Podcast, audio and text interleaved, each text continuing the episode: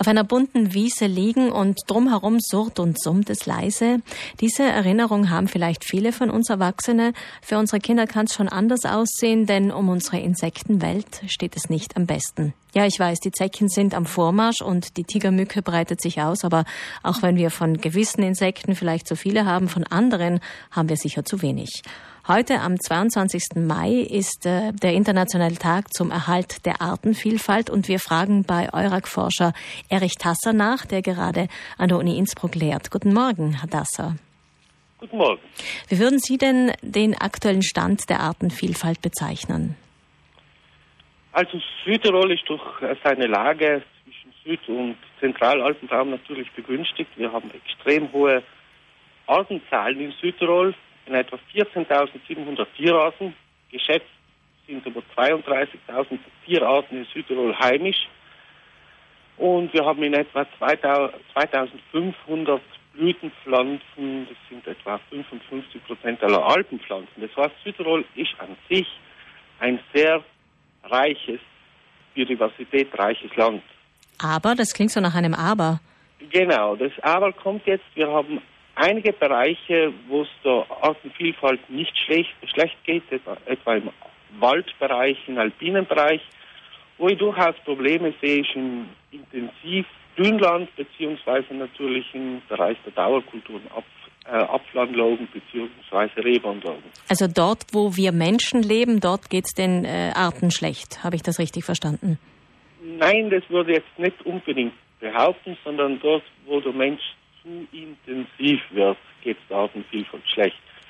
Es gibt auch sehr positive Beispiele, zum Beispiel äh, etwa Lerchwiesen sind durch den Menschen erst entstanden und das sind wohl die am artenreichsten Habitate im Alpenraum. Das heißt, eine zu intensive Nutzung der Landschaft wird tatsächlich zu einem Problem, aber an sich der Mensch äh, würde jetzt nicht behaupten, er ist das Riesenproblem. Okay, das heißt, Schuld sind dann, ich weiß nicht, äh, worauf ich jetzt schließen soll, Monokulturen oder Gift, ja. äh, Gifteinsatz oder?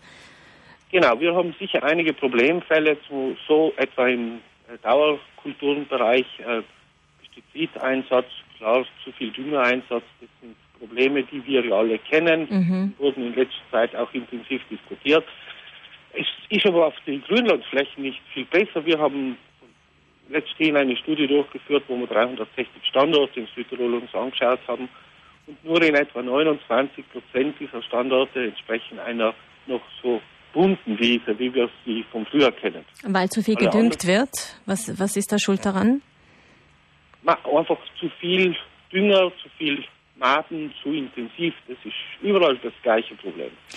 Äh, was passiert, wenn wir dem jetzt nicht entgegenwirken können, wenn diese Entwicklung fortschreiten würde? Ja, das sehen wir ja schon an, an europäischen Studien. Die Insektenvielfalt äh, nimmt ab. Die Masse an Insekten zum Beispiel nimmt extrem ab und damit verschwinden zum Beispiel Tiere, die von Insekten leben.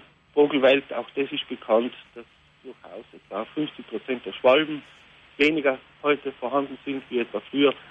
Und das zieht halt dann eine Reihe andere Tierarten, zum Beispiel Greifvögel, hinten noch. Also mhm. wir verlieren an Vielfalt massiv. Und das ist nicht nur ein Problem für die Natur, sondern auch für die Menschen. Gut, dann kommen wir also, vielleicht jetzt zur wichtigsten Frage überhaupt in diesem Interview. Wie können wir dem entgegenwirken, Herr Tasser? Ich denke, ich denke, es kann jeder von uns etwas machen. Viele von uns haben zum Beispiel Hausgärten. Und heute weiß man ja, dass Hausgärten ein Highlight im Biodiversitätsbereich noch darstellen können. Es kann also jeder durch eine ökologisch nachhaltige Bewirtschaftung des Hausgartens schon sehr viel beitragen. Was heißt denn das genau? Wenn ich jetzt Blumen habe, ist das schon genug oder was bedeutet ökologisch nachhaltig bei einem Hausgarten? Ja, da gibt es äh, eine Aktion, die es seit 1999 gibt, ähm, Natur im Garten.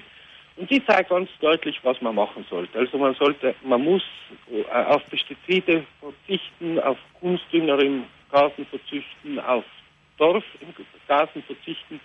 Dafür sollte man aber möglichst viele Lebensräume im Garten haben, wie etwa Trockensteinmauern, kleine Feuchtbereiche, einheimische Sträucher, einheimische Stauden, einheimisches Obst. Das fördert die Vielfalt. Und ein bisschen Wiese stehen lassen, nicht alles mähen, ist auch hilfreich zum Beispiel für die Natürlich. Bienen? Natürlich. es ist ideal, wenn man einen Teil des Gartens sozusagen verwildern lässt. mhm. komplett verwildern, aber doch ja etwas wilder zurücklässt, weniger mäht, äh, weniger aufräumt. Das sind alles Dinge, die den Insekten nützen, aber auch den Insektenfressern, wie zum Beispiel den Igeln. Also nur mal noch nochmals zusammenfassend, weil wir sie teilweise nicht gut verstanden haben. Natur im Garten bedeutet keine Pestizide, kein Kunstdünger, kein Dorf, bedeutet aber auf der genau. anderen Seite viele Lebensräume zulassen, also unterschiedliche Lebensräume zulassen mit Dorfmauern, Trockenmauern, Feuchtgebiete genau. und so weiter und ein bisschen verwildern lassen. Das schadet den genau so, Insekten ja. auch nicht. Vielen Dank, Eurex-Forscher Erich Tasser von der Universität Innsbruck zum Internationalen Tag zur Erhaltung der Artenvielfalt mit ganz praktischen Tipps für jeden und jede von uns uns mit Garten, Balkon, Wiese oder Hof. Vielen Dank, Herr Dasser, und alles Gute. Gern geschehen.